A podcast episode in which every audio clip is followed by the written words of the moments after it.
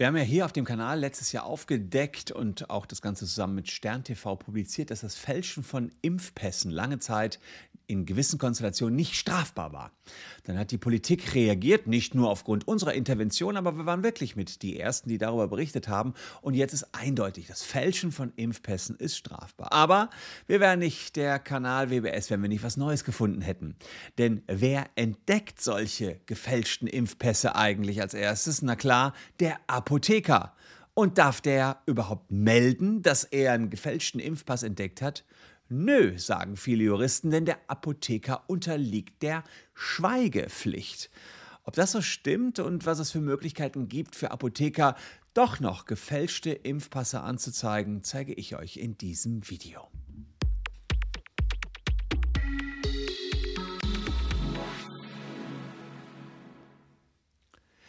Hallo, ich bin Christian Solmecke, Rechtsanwalt und Partner der Kölner Medienrechtskanzlei Wildeborger und Solmecke. Und wenn ihr Lust habt, abonniert den Kanal, dann seid ihr auch künftig top aktuell dabei, wenn es wieder was Neues gibt, insbesondere rund um Corona und Recht. Ja, wir haben über diese Impfpässe schon öfter berichtet. Bei mir sind da ganz viele Einträge, mittlerweile bei Corona jetzt drei, weil ich geboostert bin. Und ja, es gibt den einen oder anderen Schlingel, der hat sich so einen Impfpass, beziehungsweise Schlingel ist fast untertrieben, der mittlerweile ist es ein Straftäter, der dafür viele Jahre in den Knast kommen kann, der hat sich diesen Impfpass gefälscht. Also das gelbe Ding kann man sich bei Amazon kaufen für 3,99 und dann muss man eben diese kleinen Aufkleber haben, die hier reinkommen. Und ähm, ja, diese kleinen Aufkleber hat der ein oder andere sich auch im Internet besorgt, die Chargennummer. Und damit geht man dann zur Apotheke und sagt, hier, ich bin geimpft. Ja, und dann kriegt man den digitalen Impfpass aufs Handy und dann seid ihr quasi safe. Denn mit einem digitalen Impfpass, der ist wie echt. Da kann man nicht mehr dran erkennen, ob mal irgendwann hier was gefälscht war oder nicht. Aber dieser Moment, diese, diese Schnittstelle, in dem ihr in der Apotheke seid und der Apotheker hier euer Heftchen wirklich aufschlägt, da drauf guckt, der ist für den einen oder anderen, der einen gefälschten Impfpass verwendet, äh, kritisch. Wie zum Beispiel Kölns ehemaliger Trainer Markus Amfang, der hat mittlerweile zugegeben, dass er mit gefälschtem Impfpass unterwegs war.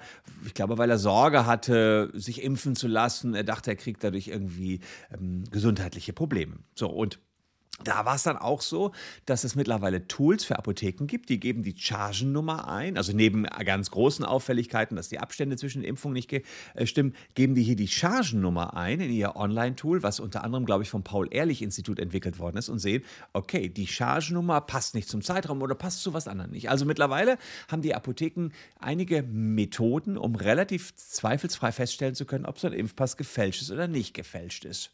Und das ist sogar die Pflicht eines Apothekers, wie ich euch hier mal zeige, aus Paragraph 22 äh, des Gesetzes zur Verhütung und Bekämpfung von Infektionskrankheiten bei Menschen. Ihr kennt es besser unter dem Wort Infektionsschutzgesetz.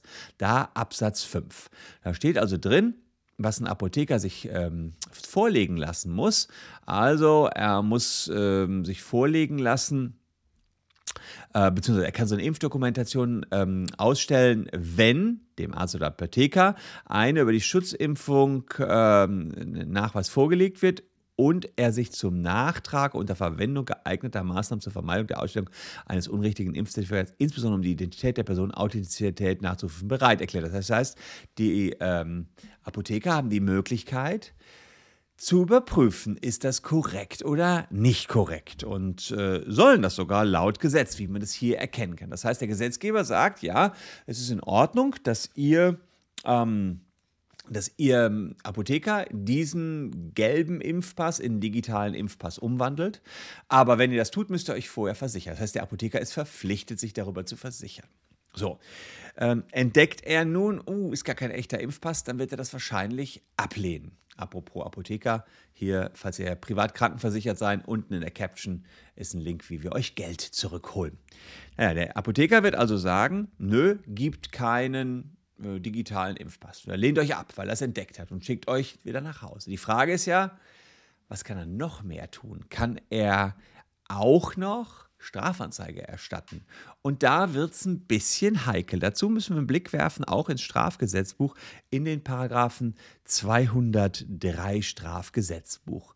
Und da sieht man, wer unbefugt ein fremdes Geheimnis, namentlich ein zum persönlichen Lebensbereich gehörendes Geheimnis oder ein Betriebs- oder Geschäftsgeheimnis offenbart, das ihm als, und hier haben wir es, Nummer 1, Arzt, Zahnarzt, Tierarzt, Apotheker, oder Angehöriger eines anderen Heilberufs, der für die Berufsausübung oder die Führung des äh, erfordert, anvertraut worden oder sonst bekannt geworden ist, wird mit Freistrafe bis zu einem Jahr bestraft. Sprich, hier hat man dem Apotheker etwas aus seinem persönlichen Lebensbereich anvertraut, nämlich ähm, die Tatsache, dass man äh, nicht geimpft ist oder beziehungsweise man spricht eben über diese, diese Impfung, die erstmal sehr vertraulich ist und diese Vertraulichkeit darf nicht gebrochen werden. Normalerweise darf sie nicht gebrochen werden. Wann eventuell doch, da müssen wir jetzt mal äh, drüber ähm, sprechen. Und zwar, einerseits ist es natürlich so, wenn der Apotheker merkt, dass äh, ja, beispielsweise ein falsches Dokument gegeben worden ist, dann kann man natürlich die Ehefrau desjenigen, der gerade in der Apotheke ähm, da war, anrufen und zu seinem Schutz sagen, hey, äh, da ist, ich habe das und das Dokument, ge äh, ähm, Medikament gegeben, bitte halt dein Mann davon zurück, das zu nehmen. Denn ansonsten darf ein Apotheker auch der Ehefrau nichts mitteilen über den Gesundheitszustand ihres Mannes. Vielleicht für den einen oder anderen verwunderlich für euch, ist allerdings so, so weit geht diese Strafnormverletzung von Privatgeheimnissen und die Verschwiegenheitspflicht gilt für uns Anwälte genauso. Wenn wir einen Menschen beraten und er sagt aber, kommuniziere mit meiner Ehefrau oder kommuniziere mit meinem Ehemann, brauchen wir eine Entbindung von der Schweigepflicht bezüglich dieses Lebensgefährten, sondern dieses Lebenspartners. Kann man also nicht einfach sagen, unter Eheleuten gäbe es keine Geheimnisse. Also da haben wir schon mal eine Ausnahme, weil man doch wieder etwas sagen kann und diese Schweigepflicht brechen kann. Aber wie ist das bei Straftaten? Darf der Apotheker seine Schweigepflicht brechen wegen der Straftat? Nö, nicht so ohne weiteres. Nicht für so eine Straftat wie eine Impfpassfälschung darf er nicht diese Schweigepflicht brechen. Ähm, Im Übrigen, bevor ich das vergesse, man hat mir noch mitgegeben auf den Weg, falls ihr einen Job sucht und äh, Jura studiert, dann oder im zweiten Staatsexamen seid, also Referendare, dann schaut mal auch unten in die Caption. Wir suchen gerade wissenschaftliche Mitarbeiter und zwar äh, deutschlandweit. Ihr müsst nicht unbedingt in Köln wohnen. Wir arbeiten remote mit euch und es ist wirklich ein spannender Job. Was das Profil ist, ähm, seht ihr hier. Ihr kommt also auch echt mit äh, Mandanten in Kontakt und was wir so bieten, äh, seht ihr hier, also unten in der Caption mal vorbeigucken. Vielleicht habt ihr auch Freunde, die Jura studieren. Äh, sagt denen das, dass wir hier gerade wissenschaftliche Mitarbeiter suchen, also Jurastudenten oder Referendare sollen sich gerne bewerben. Ähm, könnten auch Leute sein, die Wirtschaftsjura studieren und da Bock drauf haben. Das würde auch klappen. Also wir haben da wirklich einen sehr spannenden Job. Äh, spannenden Job haben natürlich auch die Apotheker und die haben auch ein Problem, wie ich es gerade dargestellt habe. Die dürfen nicht ohne weiteres melden, wenn jemand einen gefälschten Impfpass hat und sie eben diesen gefälschten Impfpass entdeckt haben. Aber wir haben einen Paragraphen 34 Strafgesetzbuch. 34 Strafgesetzbuch ist der rechtfertigende Notstand und in den will ich euch mal kurz hier zeigen, was da drin steht. Ja, wer in einer gegenwärtigen, nicht anders abwendbaren Gefahr für Leben, Leib, Freiheit, Ehre, Eigentum oder ein anderes Rechtsgut eine Tat begeht, um die Gefahr von sich oder dem anderen abzuwenden, handelt nicht rechtswidrig. Das heißt, ähm, der Apotheker würde eine Straftat begehen, 203 Strafgesetzbuch, aber möglicherweise handelt er nicht rechtswidrig, kann also dann nicht dafür bestraft werden. So, ähm, das geht allerdings nur, das steht hier unten, wenn bei Abwägung der widerstreitenden Interessen, namentlich der betroffenen Rechtsgüter und des Grades der ihnen drohenden Gefahren, das geschützte Interesse, das beeinträchtigte äh, Interesse überwiegt. So, jetzt, das muss man ein bisschen erklären. Also, wir haben auf der einen Seite das Interesse des Patienten, der mit dem gefälschten Impfpass angekommen ist, anonym zu bleiben. Ja, das ist sozusagen sein geschütztes Interesse, dass seine Privatsache ähm, Privatsache bleibt. Und das ist ja auch im Gesetz, im Infektionsschutzgesetz und insgesamt auch jetzt über 203 Strafgesetzbuch nochmal so geregelt, die Verschwiegenheitspflicht, also dass Apotheker da eben äh, diese Verschwiegenheit nicht brechen dürfen. Das ist sozusagen auf der einen Seite der Waagschale, ihr kennt Justiz ja mit den Waagschalen, auf der einen Seite ähm, das, das Rechtsgut des Betroffenen. Sagen wir mal Betroffenen hier, weil eigentlich ist er ja Täter, aber wenn der Apotheker ihn verpetzt, ist er Betroffener. Und auf der anderen Seite haben wir natürlich die Volksgesundheit. Und die Frage ist, inwiefern wird die Volksgesundheit gefährdet durch jemanden, der einen Impfpass gefälscht hat? Na, erstmal muss man sagen, gar nicht. Ja, wird keiner krank, nur weil jemand mit einem gefälschten Impfpass zum Apotheker marschiert. Gefährdet man also erstmal keinen anderen. Könnte man sagen, nee, dann kann der Apotheker das nicht machen. Jetzt gab es allerdings, äh, also hat, es ist nur eine abstrakte Gefahr, ist natürlich schon da, dass derjenige, der mit einem gefälschten Impfpass in eine Bar geht, möglichst auch noch zugibt, er wäre geboostert oder vorgibt, er wäre geboostert, ja, überall jetzt reinmarschieren kann, obwohl nur noch 2G plus oder Geboosterte überall reinkommen und dann Leute infizieren kann, weil er sich selbst leichter infiziert. Ist aber eine relativ abstrakte Gefahr.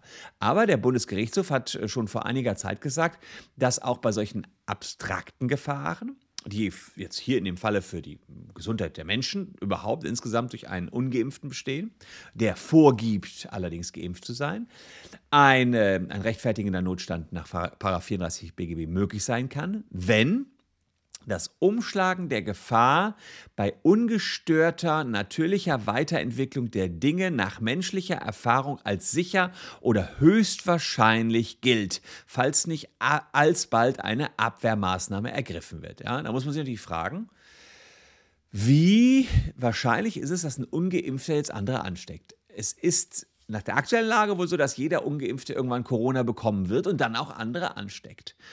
Und jetzt muss man sich fragen, naja, ist denn die Gefahr so groß, dass der Ungeimpfte in die Kneipe geht? Da muss man dann wiederum sich überlegen, warum besorgt er sich denn überhaupt einen gefälschten Impfpass? Weil er gerade an Orte will, wo andere Menschen äh, sonst nur hinkommen, wenn sie geimpft sind. Also er möchte ja gerade an einen Ort, der, ähm, ja, sagen wir mal, ihm sonst nicht zugänglich wäre als Ungeimpfter. Und da kann man natürlich sagen, diese abstrakte Gefahr, die grundsätzlich von den Ungeimpften ausgeht, die einen gefälschten Impfpass haben, verwirklicht sich dann in eine konkrete Gefahr, wenn sie dorthin marschieren. Und dann greift wahrscheinlich, oder meines Erachtens jedenfalls, die Meinung des Bundesgerichtshofs, ja, in der äh, Güterabwägung auf der einen Seite sein Interesse, private Geheimnisse sollen auch privat bleiben und auf der anderen Seite das Interesse, dass man nicht ungeimpfte mit gefälschten Impfpässen rumlaufen lassen will, überwiegt das Interesse der Bevölkerung, dass sie nicht angesteckt werden durch ungeimpfte, die vorgeben, geimpft zu sein. Damit jetzt kommen wir wieder auf den Punkt, ist 34 rechtfertigender Notstand einschlägig. Und die widerstreitenden Interessen des Einzelnen, also dieses Betrügers, der auch eben natürlich seine Interessen hat, und der sonstigen Bevölkerung, da schlägt das Pendel auf die Seite der sonstigen Bevölkerung, was dazu führt, dass der Apotheker eine Straftat begehen kann und ähm, tatsächlich dann denjenigen auch melden kann. Aber ihr seht schon eins, das ist hier ein fetter juristischer Klimmzug, den ich mache. Das ist nicht simpel. Ja? Und deswegen sagen die Apothekerkammern, wir müssen hier eine Entbindung von der Schweigepflicht haben.